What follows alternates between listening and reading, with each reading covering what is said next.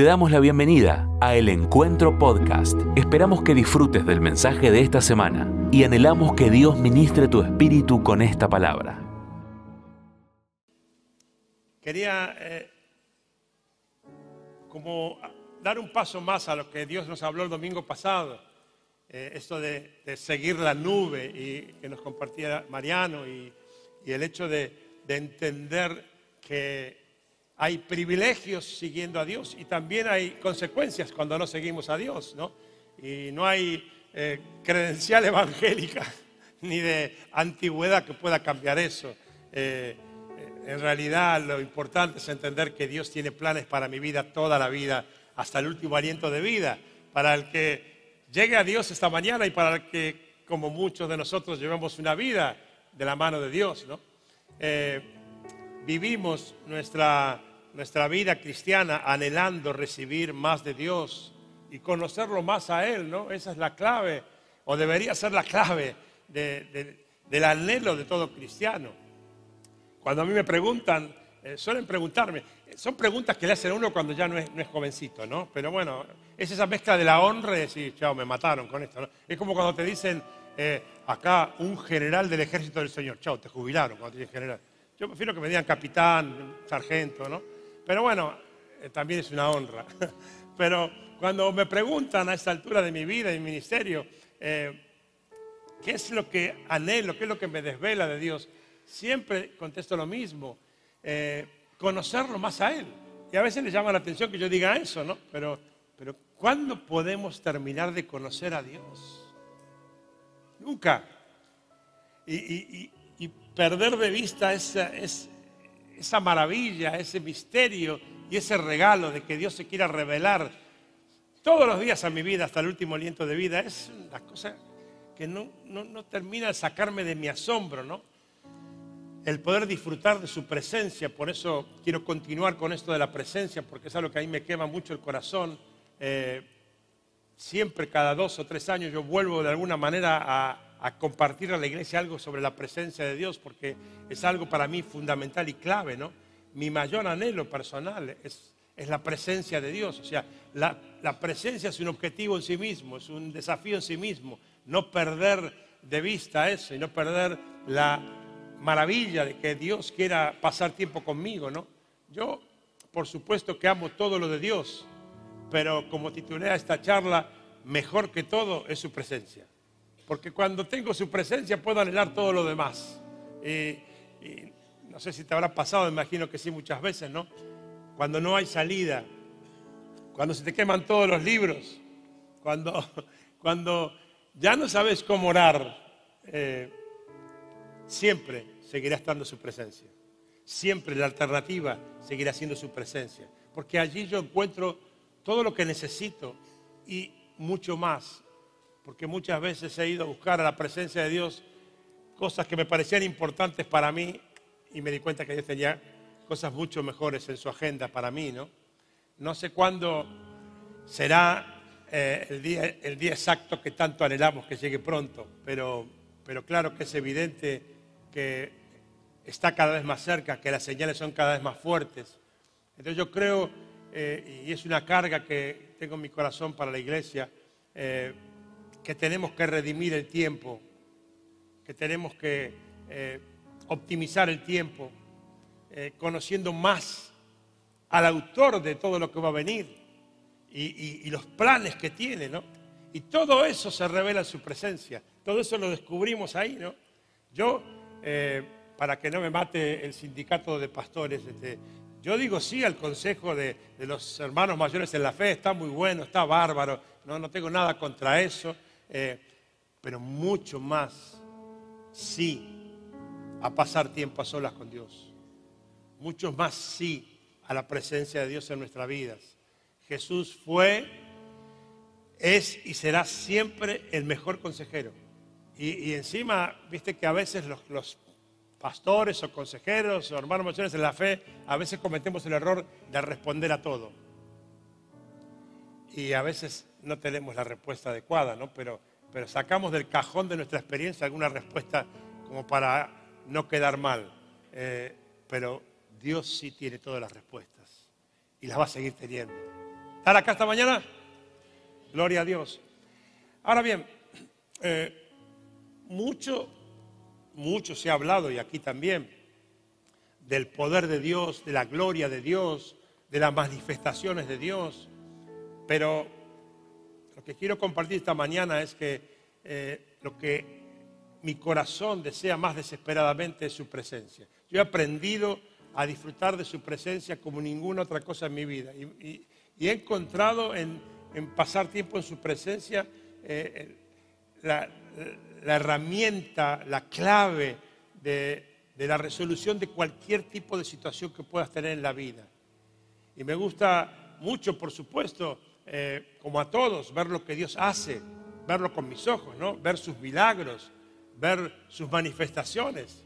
Pero para mí eh, nada se compara con el hecho de que Dios quiera pasar tiempo a solas conmigo. Y ese debería ser, esa es mi visión, ¿no? Ese debería ser eh, mi objetivo de vida.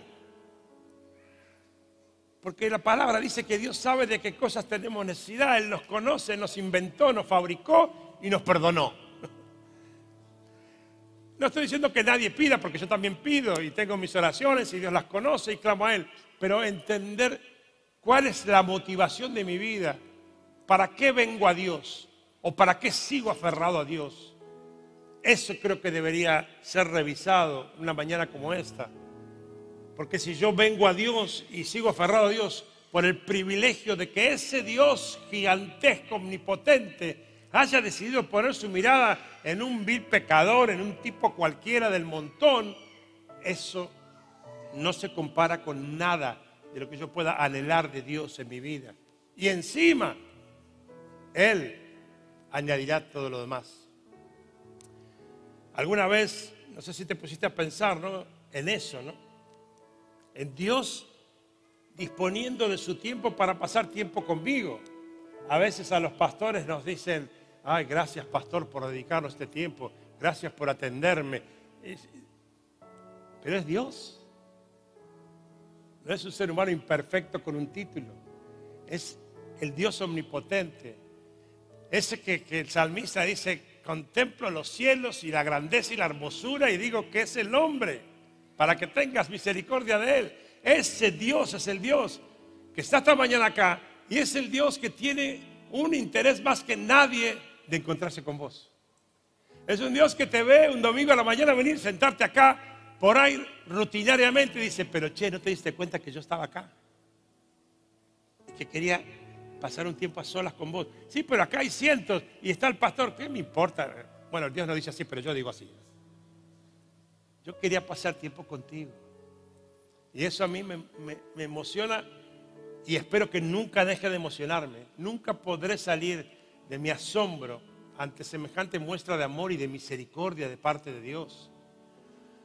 La presencia de Dios no es una canción, no es una nube por el aire. No me refiero a lo de la nube, digo, no es algo abstracto. La presencia de Dios es viva, real. Y, si no, fíjate si no es capaz un encuentro personal con Dios y aferrado a su presencia de cambiar tu lamento en danza, tu tristeza en alegría, tu miedo ante una circunstancia que no tiene salida en esperanza de que Dios lo hará otra vez, tu vida rota por alguna cuestión, restaurada por el artesano que maneja el barro del alfarero como ninguno, esa amargura que cambió en gozo y no entendiste por qué, porque el tema no se había terminado, pero el gozo de lo que iba a pasar y de lo que Dios iba a hacer irrumpió de golpe y corrió la amargura, gloria a Dios. Ese cansancio integral que hizo que en su presencia tus fuerzas sean renovadas y entraras arrastrándote al lugar de la intimidad y salieras con fuerzas desconocidas, levantando alas como las águilas. Yo de eso quiero compartirte un rato esta mañana. Eso quiero dejar sembrado en la iglesia esta mañana. El, el poder de Dios, que está buenísimo, es la manifestación externa de Dios, la muestra visible de su grandeza y de su omnipotencia. Yo digo gloria a Dios por eso. El poder es la mano de Dios, pero la presencia es el corazón de Dios. Y yo quiero su corazón por sobre todas las cosas. Me impacta su mano poderosa. Y cuando la veo obrar, digo, wow, ese es mi Dios. Pero mi corazón se estremece cuando puedo llegar a entender su corazón. Cuando tengo, cuando tengo su presencia, lo tengo todo. Como solemos cantar, ¿no? Porque si tengo su presencia, también tendré su poder porque su presencia produce poder, poder perdón. Miren lo que dice jueces 5.5. En tu presencia, Señor, Dios de Israel, temblaron los montes como el Sinaí. Es verdad, no es una canción, es verdad. Si lo tenemos a Dios, si tenemos su presencia, lo tenemos todo, nada nos va a faltar. Ah, yo, yo quiero parar un poquito porque esta sí que la sabes, ¿no? A ver, vamos. Lo tengo todo.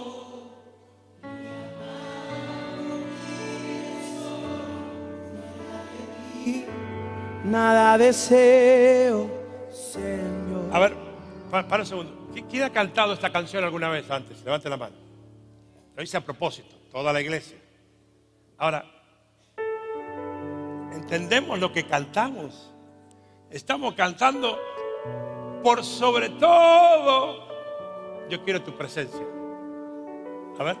Si te tengo a ti, no tengo todo.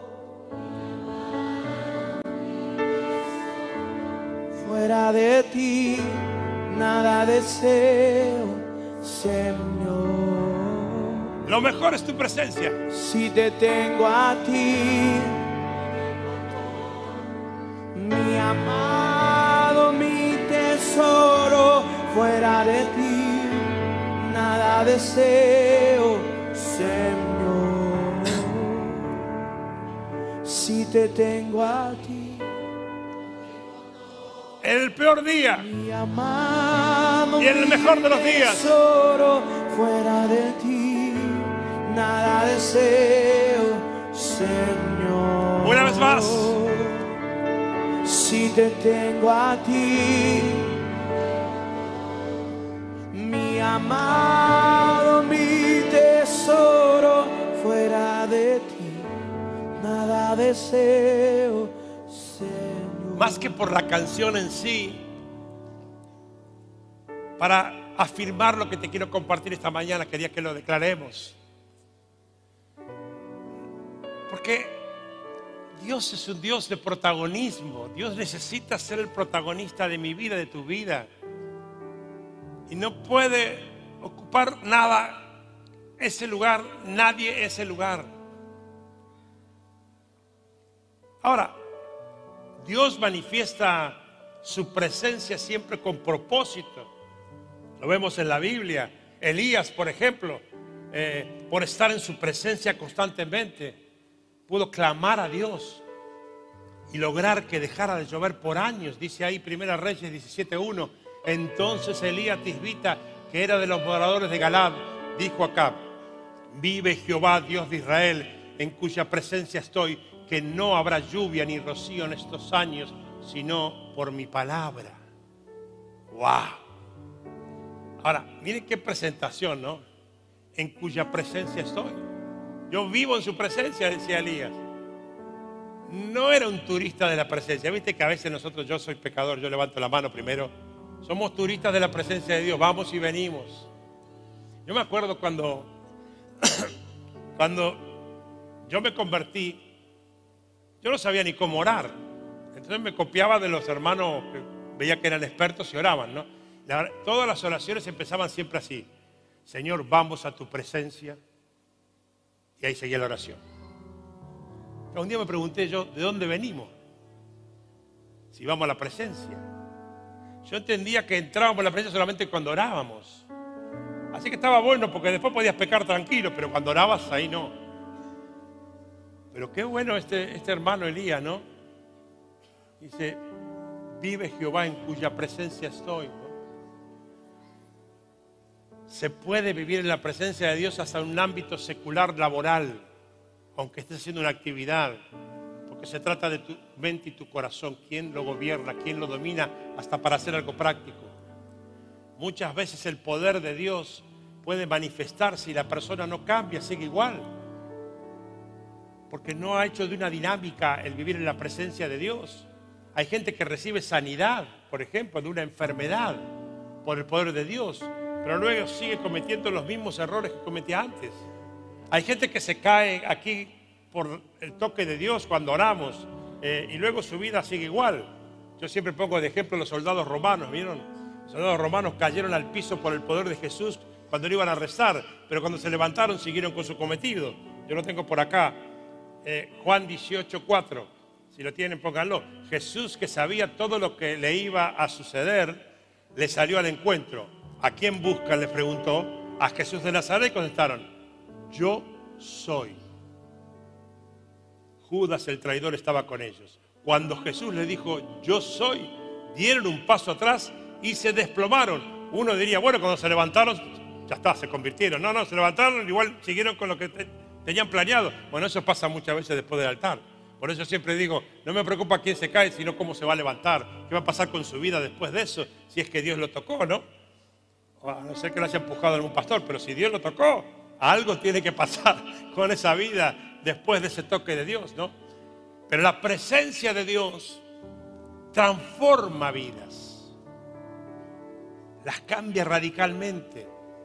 Cuando alguien está en su presencia, su vida nunca vuelve a ser igual porque es Dios conmigo, es la santidad quemando impurezas. Nadie puede experimentar su presencia y seguir igual.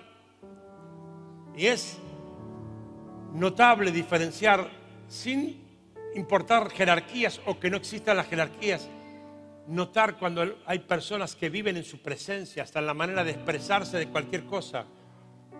Moisés conocía del poder de Dios, lo había experimentado personalmente, pero a la hora de pedir a Dios, Él pidió su presencia. Si tu presencia no hay conmigo, no me muevo de este lugar. Y Moisés respondió, Éxodo 33, si tu presencia no ha conmigo, no nos saques de aquí. El poder se manifiesta en público, pero la presencia en intimidad. Y yo bendigo las personas que apuestan más a el éxito en la intimidad que en lo público, porque de lo público se encarga Dios como quiere. El poder se manifiesta en lo público, la presencia en la intimidad, pero sus resultados son visibles. El tabernáculo de reunión, por ejemplo, estaba fuera del campamento. Ahí en Éxodo 33, 7 podemos leerlo. Y Moisés tomó el tabernáculo y lo levantó lejos, fuera del campamento y lo llamó el tabernáculo de reunión y cualquiera que buscaba a Jehová salía al tabernáculo de reunión que estaba fuera del campamento. Y sucedía que cuando salía Moisés al tabernáculo, todo el pueblo se levantaba y cada cual estaba en pie en la puerta de su tienda y miraban a Moisés en pos del, y miraban en pos de Moisés hasta que él entraba en el tabernáculo. Cuando Moisés entraba en el tabernáculo, la columna de nube descendía y se ponía a la puerta del tabernáculo y Jehová hablaba con Moisés. Y viendo todo el pueblo la columna de nube que estaba a la puerta del tabernáculo, se levantaba cada uno a la puerta de su tienda y adoraba. Y hablaba Jehová Moisés cara a cara, y como, como habla cualquiera a su compañero. Y él volvía al campamento, pero el joven Josué, hijo de Nun, un servidor, su servidor, nunca se apartaba de en medio del tabernáculo. Tienes que apartarte para buscar su presencia y encontrarla. Mira, te cuento algo, aprovechando que hoy no está acá ninguno. Si algo me impactó a mí espiritualmente en la vida de mis dos hijos, era verlos postrados en sus habitaciones antes que en la iglesia. Es algo que siempre me impactó. Recuerdo con Graciela que como buena mamá se preocupaba porque la habitación estaba cerrada y se escuchaba llorar. Y ahora se van a enterar que la mamá iba a poner la oreja, porque estaba preocupada. Y decía, no, déjalos porque está, está con Dios, está teniendo un momento con Dios.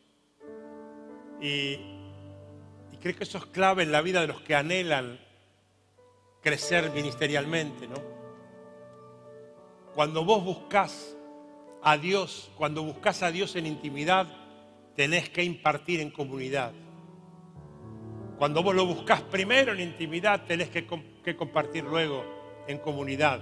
Pero el proceso no se invierte, es así.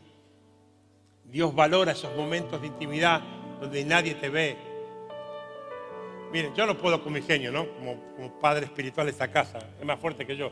Yo cada vez que veo a alguien postrado aquí, o cuando empieza una canción y ya hay alguien acá postrado, yo digo, Señor, dale discernimiento y sabiduría para que también se postre a solas en su casa. Porque si no, vamos a creer que acá hay un magnetismo especial de milagros de Dios. Y en la casa nadie lo va a ver, pero vos lo vas a ver. Y tu premio será mucho mayor todavía, ¿no? Yo me he postrado muchas veces aquí y lo seguiré haciendo seguramente cuando Dios me habla pero nada se compara con lo que pasa a solas en mi oficina cuando nadie me ve. Y creo que de eso se trata el plan de Dios. Hay que invertir tiempo y sacrificio, por supuesto, no todo sencillo. Pero déjame decirte algo. Nada vale más la pena que su presencia, que aprender a tener una relación cercana, de amigo, íntimo, de su presencia. Hay que buscar más su presencia y entonces el poder y sus manifestaciones van a venir como añadidura. El poder y la gloria son frutos de su presencia. Ahora, déjame decirte en unos minutos eh, por lo menos tres, eh, direcciones de cómo, de cómo disfrutar de su presencia, de cómo lograr esa entrevista personal, ese encuentro personal con el Maestro. La primera indispensable santidad. Isaías 57, 15 dice, porque así dijo el alto y sublime, el que habita la eternidad y cuyo nombre es el santo. Yo habito en la altura y la santidad, y con el quebrantado y humilde de espíritu, para hacer vivir el espíritu de los humildes y para vivificar el corazón de los quebrantados. Si querés encontrarte con Dios, buscalo en su domicilio particular, que es la santidad. Yo habito en la santidad. La palabra dice que Dios no puede ser burlado. Y aunque no lo hagamos intencionalmente, aunque no sea nuestra intención, no deja de ser una burla buscarlo solamente en, momentos de necesidad a Dios. Eh, hay que pagar el precio de la santidad, hay que pagar el precio del sacrificio, de la renuncia, hay que pagar el precio de no cambiarle el nombre al pecado, como solemos hacer cuando nos parece más liviano el pecado es pecado. Y la categoría de los pecados la inventamos nosotros, pero para Dios son todos pecados. Buscar la santidad es algo tan difícil y tan costoso que nadie como Dios lo sabe porque Él nos creó, conoce nuestra naturaleza. Y cuando ve que nosotros realmente peleamos por la santidad, pagamos precios por la santidad, sacrificamos cosas por la santidad, perdemos popularidad por la santidad, perdemos amistades por la santidad, Dios nos premia dejándonos entrar en su casa, donde Él habita, porque Él habita en la santidad. Y como nos tuvimos que quebrantar, nos tuvimos que humillar, se aplica la palabra, Él vive en la altura y la santidad y con el quebrantado y humilde de espíritu para levantarle su espíritu. Y entonces cuando vos pagas esos precios que te toca pagar, eh, esta semana una de las personas que me pidió una entrevista me hablaba ¿cómo hiciste vos para moverte en ámbitos no cristianos? ¿no? yo, le, hablaba, eh, eh, no empecé con una frase muy espiritual, empecé diciéndole, fue muy difícil. Y luego le dije los precios que pagué para lograrlo, pero después le conté, pero vos sabes cuando vos vas a encontrarte con Dios después, que pagaste ese precio, que, te, te, avergonzaron o que te rechazaron, pero vos vas a, ahí al, altar y decís, hey, acá estoy, estoy machucado, estoy golpeado, estoy, me dieron piñas por todos lados, pero acá estoy. Y, sentís ese abrazo de Dios. Yo siento algo esta mañana que, que yo creo que hay personas aquí. Cierra sus ojos un instante para que nadie se sienta incómodo. Pero, pero yo sé que tengo que decirle algo a algunas personas que están acá. Personas que, no la pasan bien en sus ámbitos seculares, en sus ámbitos no cristianos. Que no la pasan bien. Y que, a veces hasta han pensado si valía la pena. Yo quiero decirte algo de parte de Dios que está en mi corazón que, que siento que es del Espíritu. Vale la pena. Esa es tu asignación. Tal vez no te diste cuenta que para eso fuiste creado. Para eso fuiste planeado y para eso fuiste perdonado. Y esos precios que pagás tendrán una recompensa como jamás te imaginaste. Dios, Dios no está distraído. Y como alguna vez hace unos años prediqué, Dios está en tu asunto. Dios está en tu asunto. No creas lo que ves, sino confía en lo que no ves. No creas en lo que escuchás, sino recordá sus promesas, que son fieles y verdaderas. Pero quiero decirle a esas personas específicas, esa es tu asignación, ese es tu ministerio, ese es lo más espiritual que te pasó en la vida. Hey, no, pero, pero no es igual que cuando estoy en la iglesia o cuando estoy en, en- en- cualquier momento espiritual. Claro que sí, yo te entiendo, pero ese es el lugar, el mejor lugar espiritual para tu vida, porque en medio del caos vos seguís siendo fiel y eso no pasará desapercibido por Dios. Alguien dele gloria a Dios esta mañana aquí por esto. Aleluya. Sí, Señor. Santidad. Otra cosa indispensable y mucho más en estos tiempos para poder disfrutar de su presencia es la pasión. La pasión por su presencia, el hambre por su presencia. No te acostumbres a esto, por favor. Por favor, no te acostumbres. Los que llevamos años en la fe, por favor, no nos acostumbremos. Porque esto es maravilloso, tenemos que apasionarnos. Yo cada vez que he querido decir, bueno, hasta acá llegamos, nos fue genial, tranquilo, Dios, algo me quemó, por eso cuando cantamos, el fuego nunca se apaga, yo digo, sí, amén, ya, sé de qué se trata eso. Y siempre tomo como modelo a Pedro, ¿no? Porque Pedro, por más que era un loco y colérico y todo lo que dicen de Pedro, es un modelo de pasión para mí que me, fascina, como él se equivocaba, pero él iba al frente, todo por Jesús, ¿no? Y la ligó porque recibió el mejor, el, mejor, el mejor elogio de, Dios, de Jesús, y después recibió la peor reprimenda. Ese es Pedro, pero un tipo apasionado. Pero en Juan 21, ese hombre lleno de pasión por Cristo vuelve a hacer lo que hacía antes de conocer a Cristo. Vuelve a pescar. Volviendo al lugar de donde Dios lo había sacado. Porque él había perdido su pasión. Por su error, por su negación y por lo que pasó. Él dejó de ser un apasionado por Dios. Y, vos ves la, vida de Pedro, como Dios lo saca de ese lugar y ves todo lo que él hizo y los precios que pagó y lo ves luego otra vez en ese lugar pero, pero ve, ¿qué te hizo perder la pasión? Su presencia, por estar con él.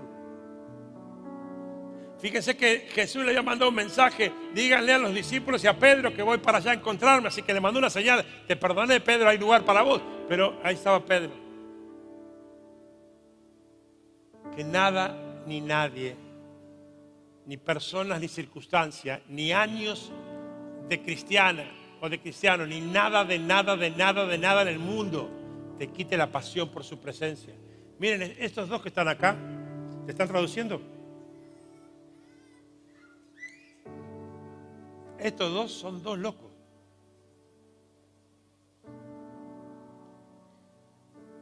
Están en el fin del mundo.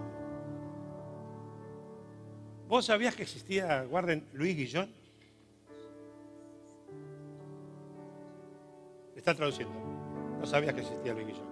Esta ciudad se llama Luis Guillón.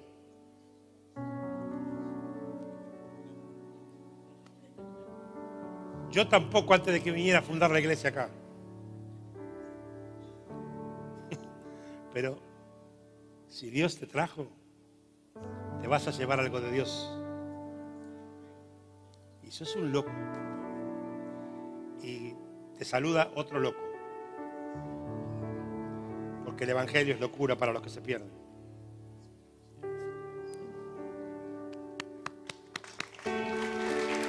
Están locos estos dos. Pero, pero a, a los que son jóvenes, que, que esto te inspire. La pasión por su presencia no tiene límites, ni edades, ni finales. Dios no terminó contigo. Decirlo de al lado, Dios no terminó contigo. Dios lo va a hacer otra vez. Aleluya. Alejarte de Dios te enfría y te hace perder su presencia. La religiosidad te roba la pasión. La experiencia te roba la pasión. El creer que lo sabes todo te roba la pasión. Pero aleluya. Dios ama a los apasionados. Y una tercera característica necesaria es la perseverancia. Quiero darle una palabra de ánimo ahora a muchos, la perseverancia. Cuando hacemos, cuando hacemos de, de la búsqueda de su presencia un hábito cotidiano, ya el solo hecho de esa decisión nos empieza a transformar. Ya no somos iguales a nosotros mismos, que vamos y venimos a veces de nuestra fe, sino que nos parecemos más a Él, sin importar el lugar y las circunstancias donde estemos. Dios está buscando gente que quiera estar en su presencia por sobre todas las cosas. Personas que encuentren en el privilegio de estar a solas con Dios el verdadero sentido de la vida. Gente que verdaderamente se sienta completa con Él y en Él. Gente que sea capaz de renunciar a otros deleites de la vida para estar a solas con Dios. Jesús quiere pasar tiempo a solas contigo. Y hay que perseverar para eso a aquellos que dicen, eh, que están pensando, Jorge, yo lo intenté, pero, pero a mí Dios no me habla. Bueno, te voy a decir algo distinto a lo que te han dicho siempre desde la plataforma. A mí a veces tampoco. Así que somos dos. Pero ¿sabes lo que aprendí? Que cuando no lo escucho, no me tengo que ir. Tengo que perseverar. Tengo que esperar. Pero te cuento, muchas veces dije,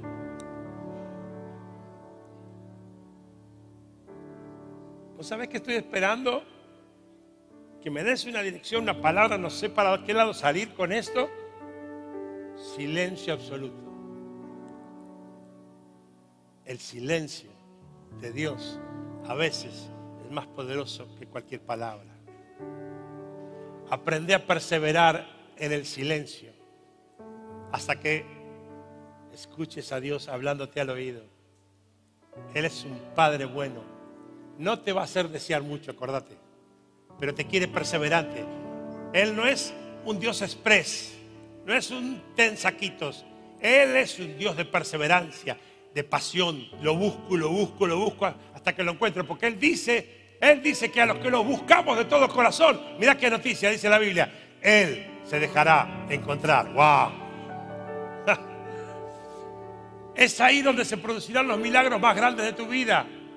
Es ahí donde Él te impregnará de su naturaleza y te hará un instrumento de poder para su gloria, impactando a otros. Una perlita que te quiero dejar. Uno de los textos más conocidos de la Biblia, Mateo 7:7. Te voy a dar una noticia. No termina en la primera frase. Lo leemos todos, pero en nuestra cabeza la que queda registrada es la primera frase. Yo te quiero hablar de las dos siguientes. La primera dice, pedid y se os dará. Está buenísimo. Pedí, pedí, pedí, pedí, como la viuda, pedí, pedí, que el juez te va a contestar. Pero sigue, sigue y no tiene el mismo protagonismo que la primera. Dice, buscad y hallaréis, llamad y se os abrirá. Y ahí hay un secreto maravilloso para buscar la presencia de Dios. Yo no terminaré de salir de mi asombra nunca. Si lo busco, lo encuentro. ¡Wow! Si lo llamo, Él me abre su puerta. Eso es maravilloso, eso es inigualable. Claro que pido. Y seguiré pidiendo siempre porque es un Dios bueno, misericordioso. Y sabe dar buenos regalos a sus hijos, como dice el texto cuando seguimos leyendo en Mateo 7. Y nos dará mucho más que un padre de, humano, de naturaleza. Pero me quedo con lo otro. Si yo lo busco a Dios, Él se deja encontrar. Y si lo llamo y lo llamo y lo llamo y lo llamo y apasionadamente y persevero, lo llamo, Él va a abrir la puerta y va a decir, acá estoy, hijo mío, y cambiará toda la película. Aleluya. Wow. David, David, yo creo que David es modelo para muchos de nosotros, no solamente por su corazón, conforme al corazón de Dios, sino porque metió la pata como la metimos todos. Y Dios lo perdonó. Pero David sabía que lo más importante era su presencia. Él lo tenía muy claro. Él había experimentado el gozo inigualable de estar conectado con Dios. Él descubrió eso y lo atesoró y todo lo demás genial, soy rey, tengo poder, hago todo, pero esto, esto no tiene comparación con nada en el mundo. Y, la Biblia lo muestra, me gusta cómo, cómo termina, por ejemplo, el Salmo 16, diciendo, me mostrarás la senda de la vida, en tu presencia hay plenitud de gozo, delicias a tu diestra para siempre. David sabía que no había nada más importante que su presencia, porque ahí logro encontrarme con el gozo completo a pesar de cualquier circunstancia. Y encima hay regalos de Dios, delicias a tu diestra para siempre. Pero también, pero también David, cuando pecó, volvió a, darle trascendencia a la presencia de Dios como ninguna otra cosa, porque su mayor desesperación, nos muestra el Salmo 51, fue perder su presencia, perder ese gozo y que Dios lo quite de su presencia. No me eches de tu presencia y no quites de mí tu Santo Espíritu. Restitúyeme el gozo de tu salvación y sosténme con un espíritu de poder. ¡Wow! Había una canción que cantaba, era el Salmo 51. ¿Quién la cantaba? Ni le voy a preguntar. Tranquilo, Ni le voy a preguntar. Pero tantas veces canté esa canción sin entender lo que cantaba, pero como estaba buena y era profunda, la canté. Pero ahora, ahora no. Cuando meto la pata, yo digo, ay Señor, no me quites el gozo de tu presencia. Porque el pecado te aleja de Dios y te quita el gozo de haberte salvado, de haberte perdonado. Su presencia te llena de gozo y te empodera para la asignación que Dios te dio. Aleluya. Suba al equipo, por favor.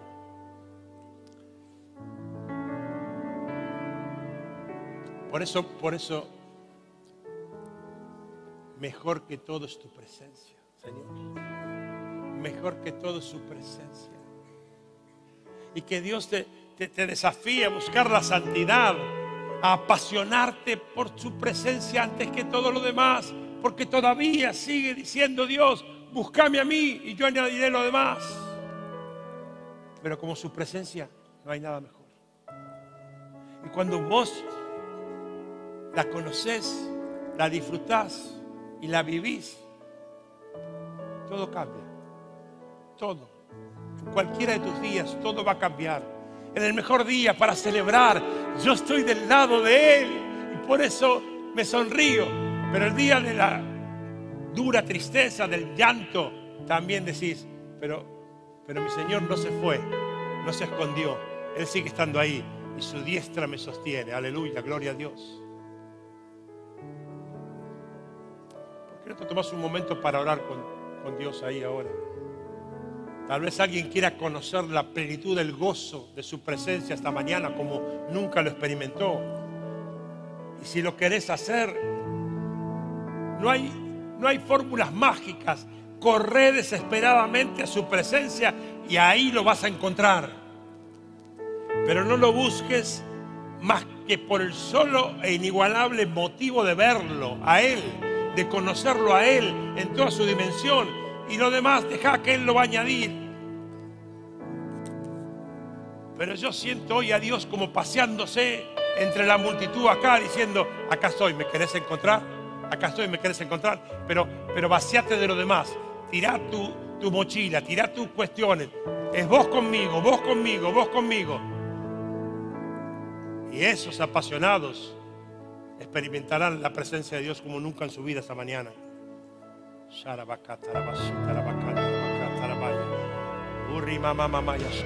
Muchas gracias por escuchar este mensaje.